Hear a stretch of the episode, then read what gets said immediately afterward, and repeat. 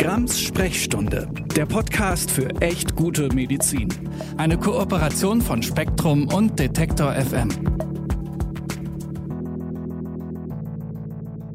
Hallo und herzlich willkommen zu Grams Sprechstunde, dem Podcast für echt gute Medizin. Ich bin die Nathalie Grams, Ärztin und sonst sage ich an der Stelle immer Autorin, aber zum Schreiben komme ich irgendwie im Moment gar nicht, sodass ich vielleicht äh, ja, eher Podcasterin auf der Suche nach echt guter Medizin sagen sollte. Aber ich muss mir das vielleicht für die Zukunft nochmal mit einem neuen Slogan überleben. Aber apropos Schreiben, wenn ihr mir schreiben möchtet, weil ihr echt schlechte Medizin erlebt habt oder weil ihr eine Frage habt, schreibt mir gerne an sprechstunde.detektor.fm. Denkt auch dran, diesen Podcast kann man abonnieren, man kann ihn auch sehr gerne teilen und weiterempfehlen und lasst mir auch gerne auf eurer Lieblingsplattform eine Bewertung oder einen Kommentar da. Aber ich würde sagen, wir gehen wie immer direkt ins Thema rein. Heute geht es um PMS und die Perimenopause. Und liebe Zuhörer, wenn ihr das hört, bitte klickt den Podcast nicht gleich weg, weil das Thema geht uns wirklich alle an. Diese äh, Syndrome betreffen nicht nur Frauen oder vielleicht richtiger Personen mit Uterus, sondern auch ihre PartnerInnen und manchmal die ganze Familie. Ich darf aber zuallererst meinen Gast bitten, sich einmal kurz bei euch vorzustellen. Liebe Nathalie, wir kennen uns aus der kürzlich aufgenommenen Folge über die Frauengesundheit ganz allgemein. Und bei der sind übrigens auch die Wünsche nach dem heutigen Thema aufgekommen von euch. Wir sind mittlerweile per Du, weil wir unseren Vornamen gegenseitig so schön finden. Aber stell dich doch bitte einfach meinen HörerInnen nochmal selbst vor. Ja, gerne, liebe Nathalie. Er ist wirklich wunderschön. Aber es hat auch ungefähr 25 Jahre gebraucht, bis ich das so fand, was so nebenbei bemerkt. Bei mir auch. Nathalie Mann-Borchert, ich bin Gynäkologin und Psychotherapeutin in eigener Praxis, ähm, mache sowohl das eine wie das andere und beides auch fachübergreifend. Hier in Frankfurt aktuell, wo ich jetzt auch gerade sitze, in einer großen Praxis mit insgesamt acht Kolleginnen in einem tollen Umfeld. Sehr schön. Und dann hast du dir extra die Zeit genommen für diesen Podcast, weil wir eben festgestellt haben, auch durch Zuschriften, die ihr mir geschickt habt, dass wir bei der Frauengesundheitsfolge sehr allgemein geblieben sind und so spezielle Themen wie PMS oder wie die Perimenopause außen vor geblieben sind. Und darum kümmern wir uns heute. Ich sage aber mal zum Anfang Folgendes. Kopfschmerzen, schwere oder schmerzende Brüste, Verdauungsstörungen, Stimmungsschwankungen, Nervosität, Schlafstörungen, Schweißausbrüche, leichte Blutungen. Das sind Symptome, die ich hier aufzähle, die jetzt nicht irgendwie aus dem gesammelten Pschyrembel, ja, das ist sowas wie so ein traditionell medizinisches Lexikon, das gab es vor G äh, ChatGPT, äh, steht, sondern das sind einige der typischen Symptome von PMS, dem prämenstruellen Syndrom. Manchmal wird es auch als PMDS bezeichnet, als prämenstruell dysphorisches Syndrom. Würdest du uns erklären, was diese Diagnose bedeutet, was das ist und ähm, ja, wie lange man überhaupt da schon von einer Diagnose spricht, weil ich habe den Eindruck und ah, bei der Recherche habe ich diesen Eindruck nochmal gewonnen. Früher lief es eher unter, ah, Frauen sollen sich halt mit dieser Periode und davor nicht so anstellen, die sollen sich mal zusammenreißen. Och, also ich glaube, das wurde noch viel drastischer beschrieben als Zusammenreißen. Es gab einen deutschen Psychiater im 19. Jahrhundert, einen Mann namens Dr. Richard von Kraft-Ebing, der hat das PMS beschrieben als menstruelles Irrsein. Hübsch. Und sehr nett. Ich meine, so fühlt sich's an, kann ich bestätigen. ja, das, äh, das mag vor allen Dingen auch für die Männer so sein, aber für Frauen ist es wahrscheinlich eher im Sinne der Verzweiflung zu sehen. Ähm, also den Begriff gab es schon, oder zumindest die Beschreibung dieses Zustandes gab es schon bei Hippokrates. Ne? Also das geht schon ganz lang zurück. Das erste Mal als Diagnose ist das tatsächlich 1953 aufgeploppt. Da gab es in England eine Frau namens Catherine Dalton, die war Allgemeinmedizinerin. Und die hat festgestellt in ihrer Sprechstunde, dass es zyklusabhängige Veränderungen bei Frauen gibt. Und dann hat sie noch einen Kollegen mit ins Boot geholt, ihren alten Mentor, Dr. Raymond Green. Und die zusammen haben dann angefangen, das Ganze tatsächlich studienmäßig aufzuziehen. Ähm, die, ich habe in der Recherche eine sehr interessante Studie von ihr gefunden von 1961, wo sie, äh, die betitelt ist mit Menstruation and Crime. Und dabei hat sie untersucht, äh, ob Frauen kriminelle Straftaten zyklusabhängig verüben. Und es ist tatsächlich so, dass in ihrer Studie herauskam, dass gehäuft äh, diese Taten in der zweiten Zyklushälfte und während der Periode stattfanden. Das war sozusagen der Einstieg in das Thema. Dann hat man angefangen, sich damit auseinanderzusetzen.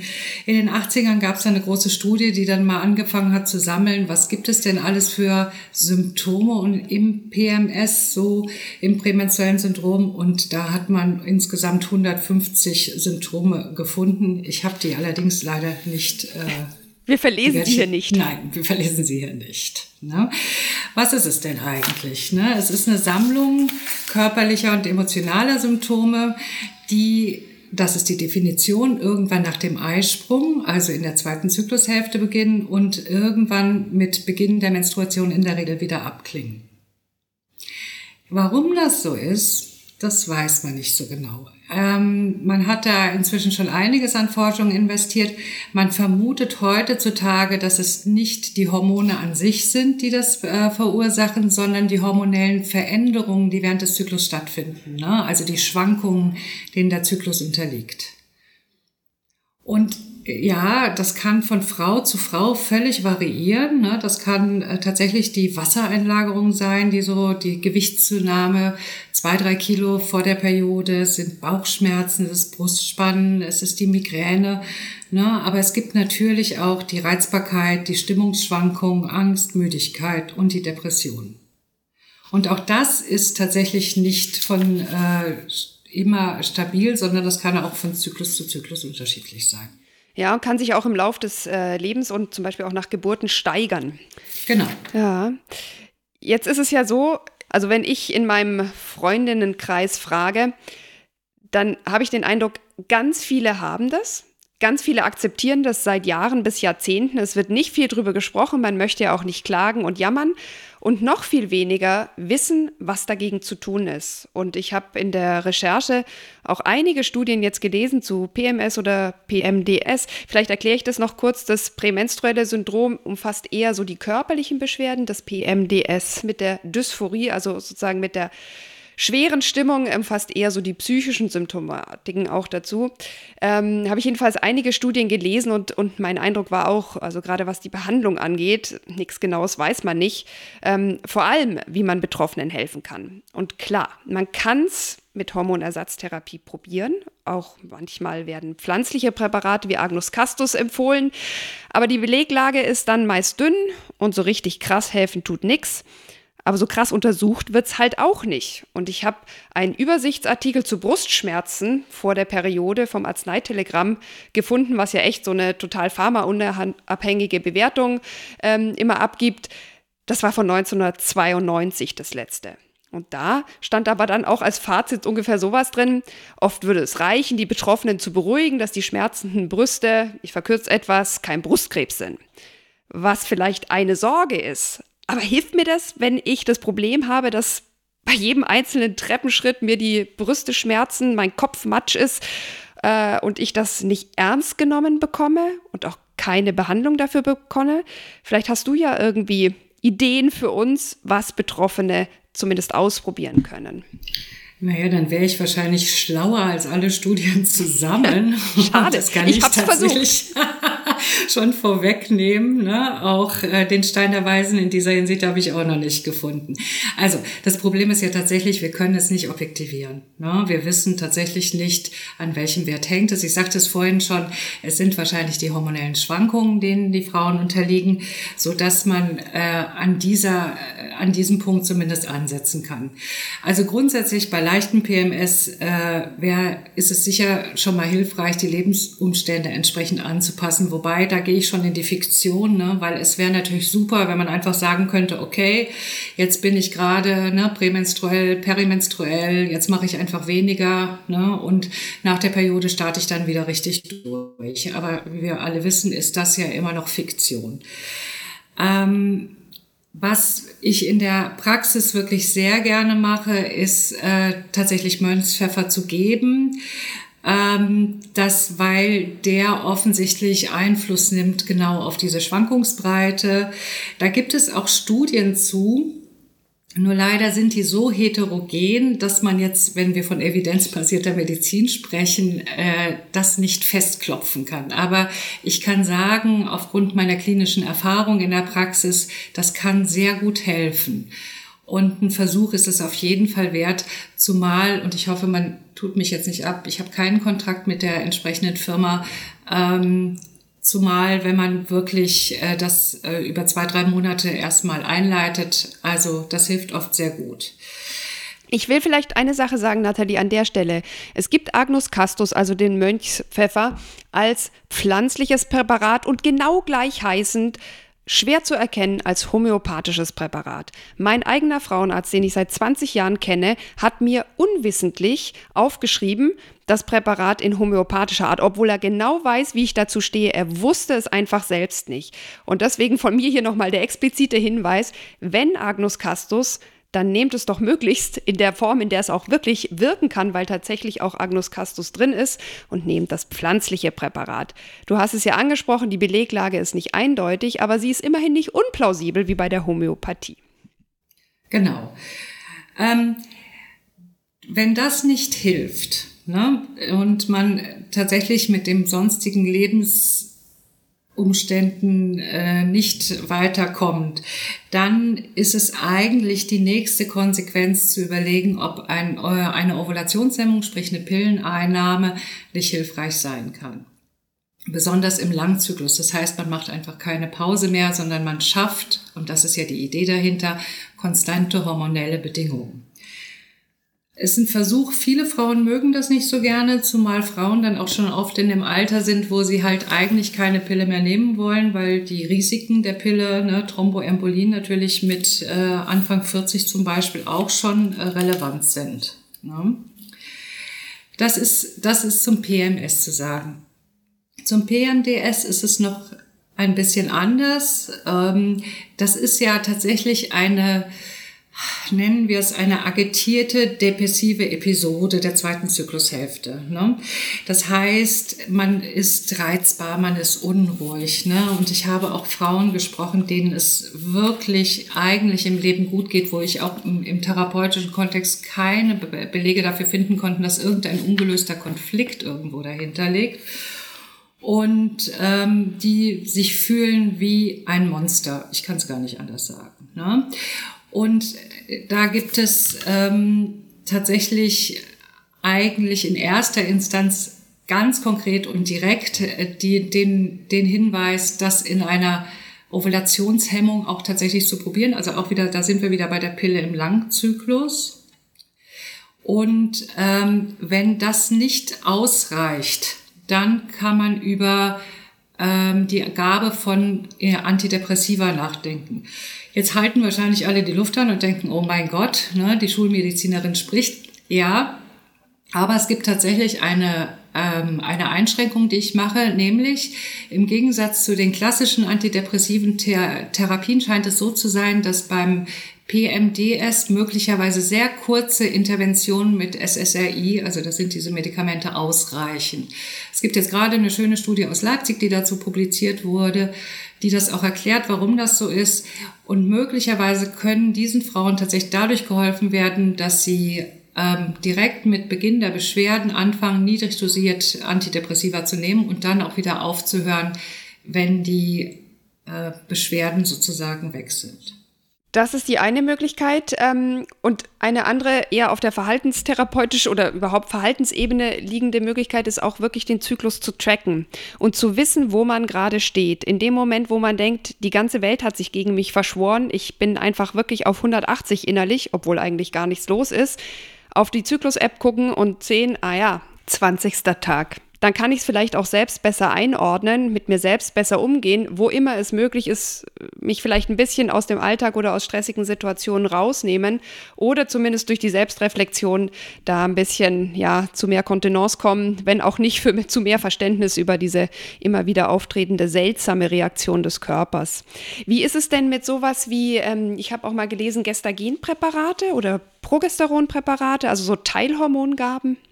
Ja, das ist tatsächlich äh, beim PMS eine Therapieoption, die man wählen kann. Beim PMDS ist es tatsächlich erforscht, dass es nichts bringt. Also man hat PMDS-Patienten äh, sozusagen in Studien gegen Patientinnen äh, gegengestellt, die normale psychische Verhältnisse haben und hat festgestellt, die haben die gleichen Progesteronwerte. Und es hilft eigentlich nicht. Ich meine, wie gesagt, es ist immer ein Relativ und jeder Versuch kann sein, aber die, die landläufige äh, Meinung dazu ist tatsächlich, dass es eigentlich nichts hm, bringt. Vielleicht als Placebo, aber das können wir auch irgendwo anders herbekommen. Ja. Wobei, wobei ich deinen deinen Einwand total wichtig und gut finde und den möchte ich auch gleich aufnehmen, weil das eine ganz grundsätzliche Geschichte ist, egal ob wir über PMS oder Perimenopause reden wenn Beschwerden auftreten, dann hilft es super, ja, bei der Diagnostik wirklich ein äh, Tagebuch zu führen. Also ne, im Sinne von Symptomtagebuch, sich das mal genauer aufzuschreiben, so über mindestens drei Zyklen, wenn das okay ist, weil damit kann man natürlich einfach viel besser zum Gynäkologen oder zur Gynäkologin gehen und kann sagen, so, gucken Sie mal, ich habe das jetzt alles mal aufgeschrieben, du hattest es ja letztes Mal schon erzählt, es gibt Apps, da kann man wirklich überall an jedem Symptom irgendwie einen Klick machen, das ist super differenziert. Ne? Und dann kann man das sehr gut auf einen Blick differenzieren. Ist es ein PMS? Ist es kein PMS?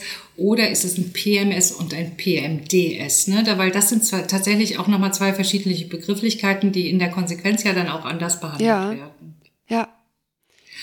Und ich kann noch ganz kurz, was mir so wichtig ist, Entschuldigung, aber ähm, es gibt ein super tolles Buch zum Thema PMDS.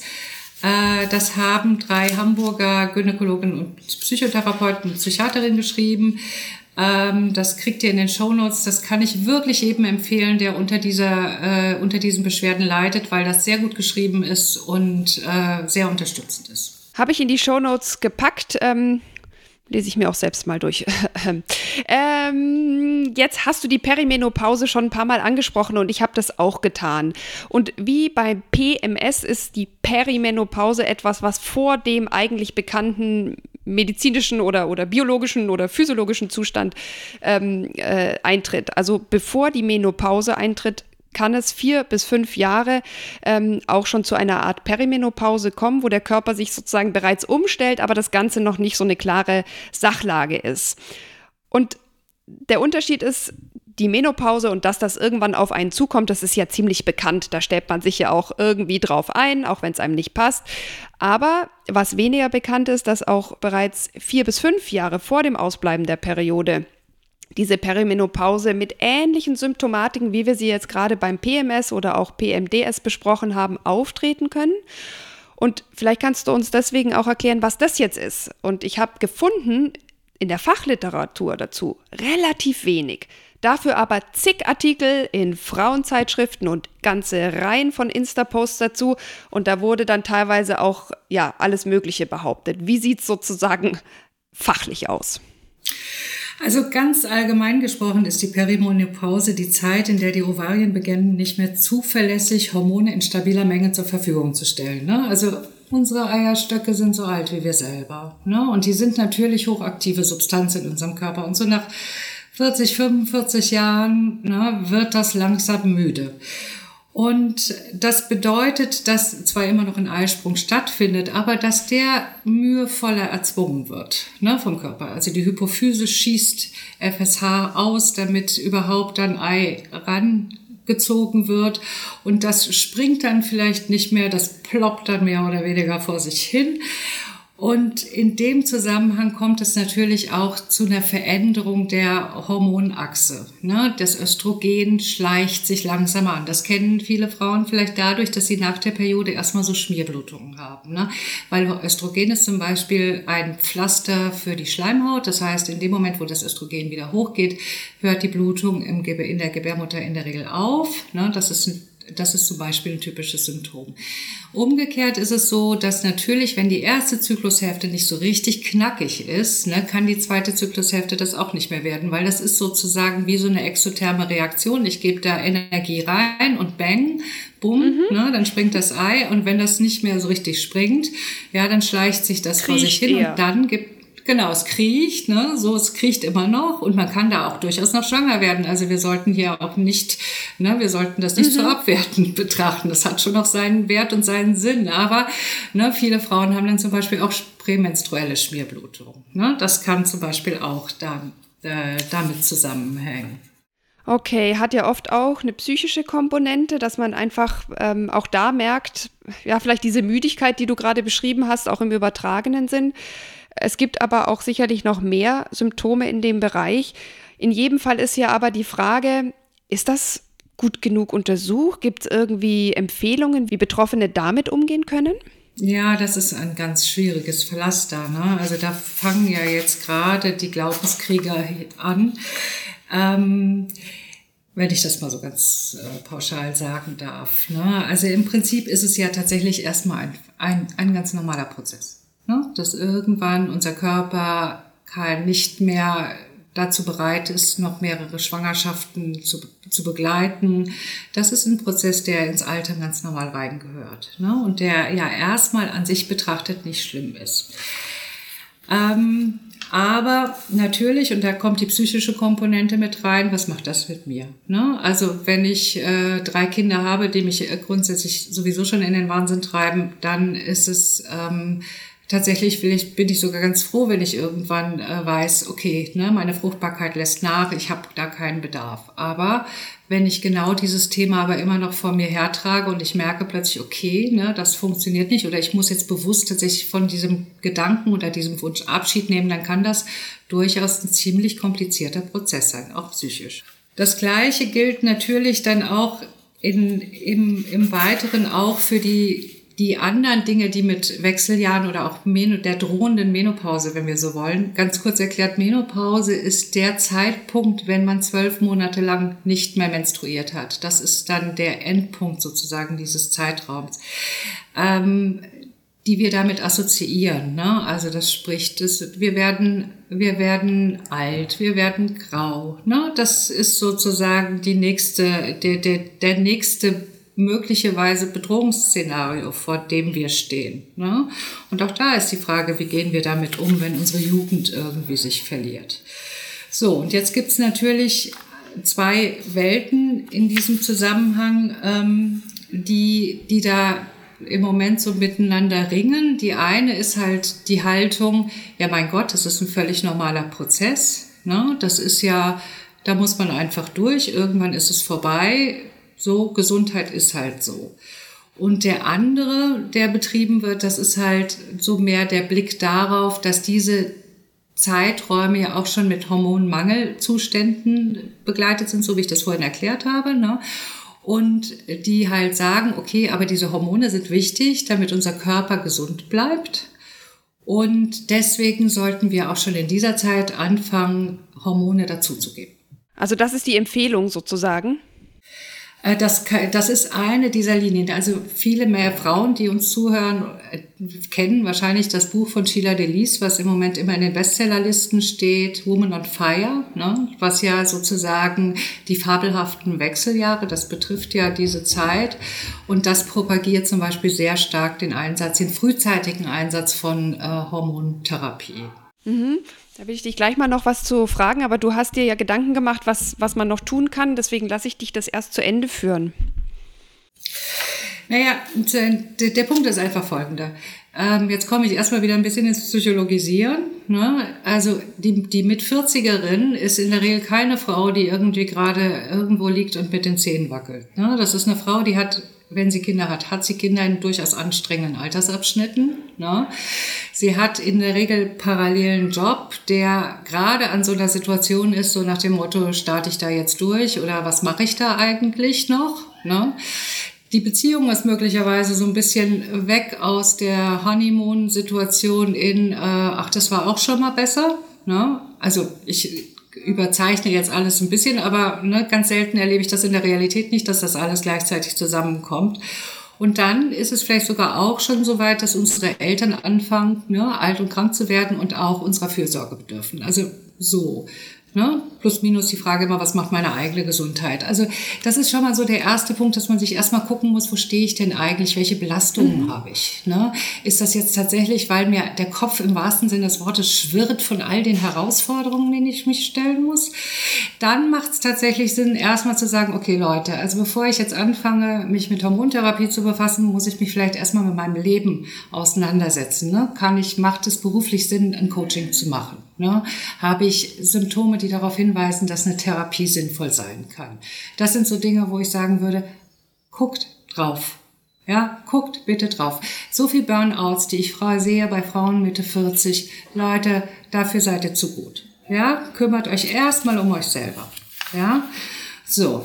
Das ist die erste Seite. Dann ist natürlich das, was ich vorhin schon sagte, trackt eure Zyklen. Ja, guckt einfach, dokumentiert, guckt mal auf euch drauf. Es hilft auch, ich finde auch immer so, ein, so einen liebevollen, fürsorglichen Blick. Wer mich kennt, der weiß, dass ich das immer total propagiere, auf sich selber zu sagen, okay, ne, im Guten, aber auch, was, was, was, was quält mich eigentlich? Ich darf es benennen, ja, und ich darf damit auch, und ich darf daraus auch Konsequenzen ziehen. Und wenn ihr das gemacht habt, wie gesagt, dann äh, die Absprache mit dem Gynäkologen, der Gynäkologin und dann zu gucken, okay, probiere ich es tatsächlich nochmal mit Mönchspfeffer, was auch in der Zeit wirklich eine Hilfe sein kann, meiner Erfahrung nach. Ja, weil das halt, wie gesagt, weil das nochmal so ein bisschen den Zyklus aufpoppt und aufpeppt, besser gesagt.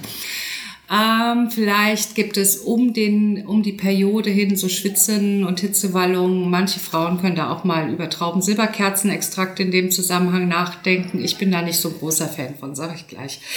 Frage, wie viel trinke ich, wie viel rauche ich, ne? Solche Dinge müssen natürlich da auch nochmal kritisch hinterfragt werden. Und wenn es dann irgendwie immer noch elend ist, na, dann muss man tatsächlich darüber nachdenken, ob Hormonersatztherapie nicht in diesem Zyklus, Zeitpunkt des Zyklus tatsächlich auch eine Hilfe sein kann. Das ist völlig probat. Aber lass mich da einmal kurz einhaken, weil ich kenne das auch aus meinem eigenen Umfeld, dass man irgendwann an dem Punkt ist und ich finde den auch total berechtigt zu sagen, okay, ich probiere das jetzt einfach aus, ja. Dann tritt aber immer so eine neue Sorge hinzu. Man hat so viel gehört, man hat vielleicht auch viel darüber gelesen, dass Hormonersatztherapie ähm, äh, im Zeitraum der, der Perimenopause oder auch Menopause ähm, ein erhöhtes Risiko für Krebs, speziell für Brustkrebs mitbringt. Kannst du uns bei diesem Mythos teilweise ist es zumindest ein Mythos, helfen, das genau einzuordnen, damit gerade Frauen, die das für sich erwägen wollen, eine Sicherheit gewinnen. Sorry, das kann ich nicht. Ein bisschen. Also, ich, vielleicht muss ich vorab einfach mal sagen, ich bin ja ein Kind der 90er. Ich habe angefangen in den 90ern in der Praxis und da war äh, Hormon, da war, das war die Blütezeit der Hormonersatztherapie.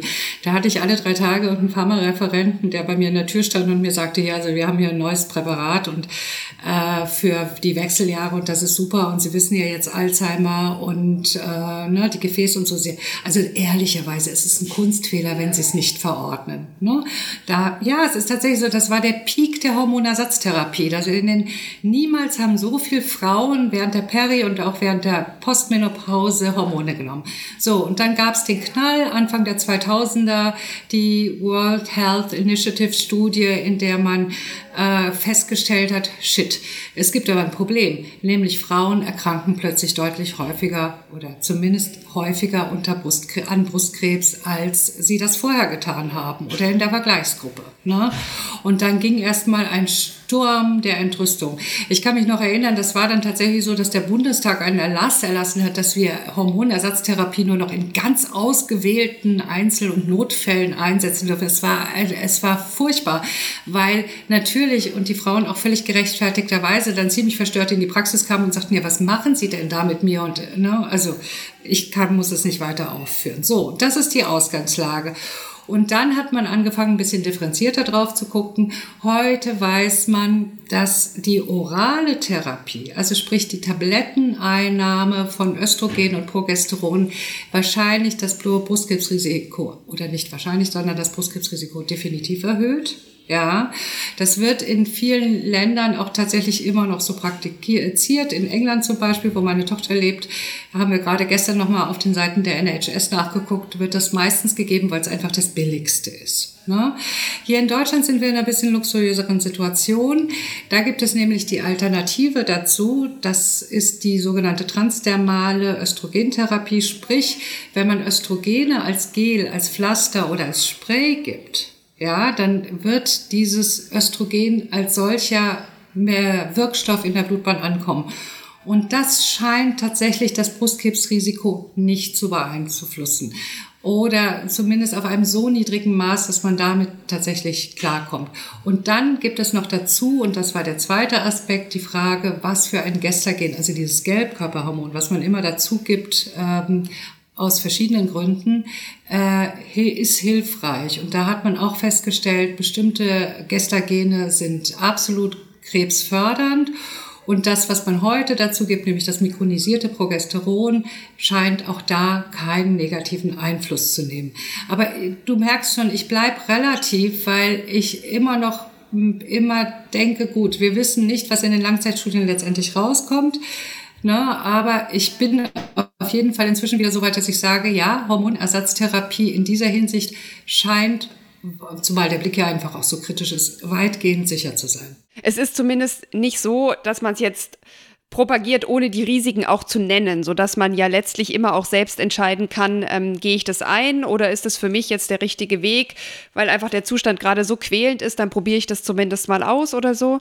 Und da äh, könnt ihr natürlich, auch wenn ihr konkret Fragen habt, auch immer mit eurem Frauenarzt oder, oder eurer Frauenärztin sprechen.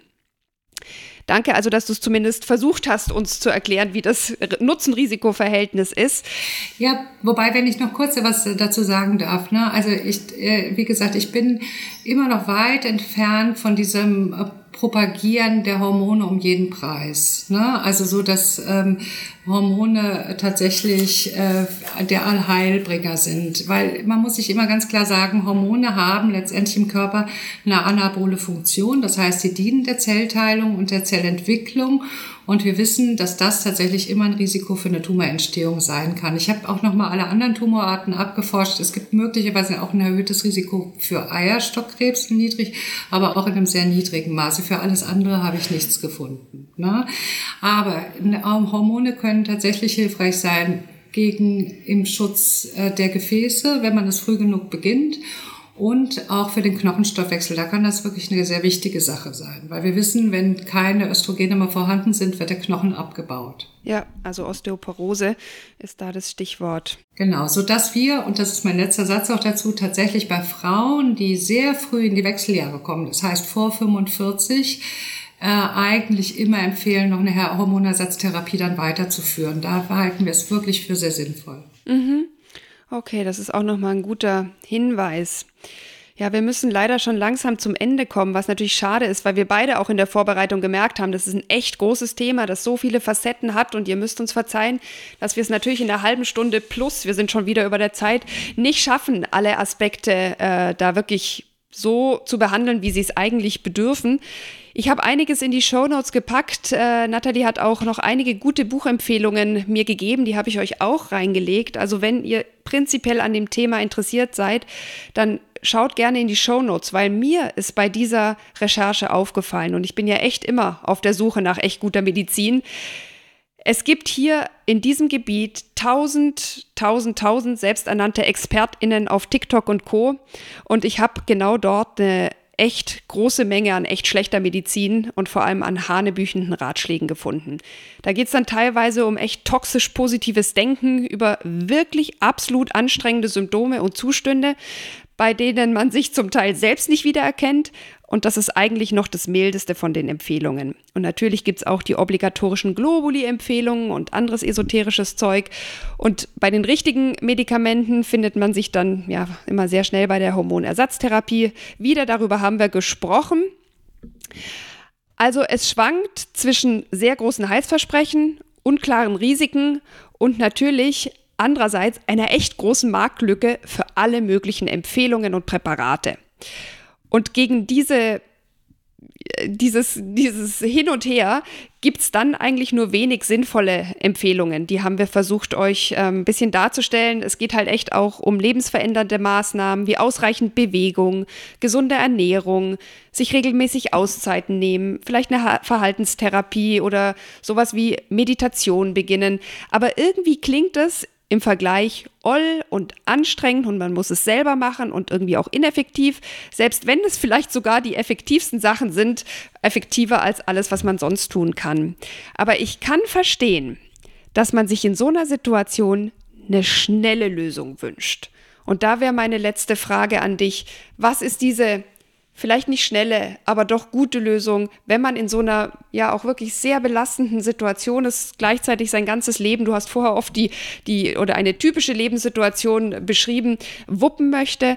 Was kann man tun? Das erste wäre ja sicherlich, dass man sich vertrauensvoll an seinen Arzt oder seine Ärztin wendet, aber auch da findet man ja nicht immer das Verständnis, das man gerne haben möchte oder das einem auch zusteht. Ja, das ist, wenn ich das so in einem Satz sagen könnte, dann, äh, dann wäre ich auch total dankbar.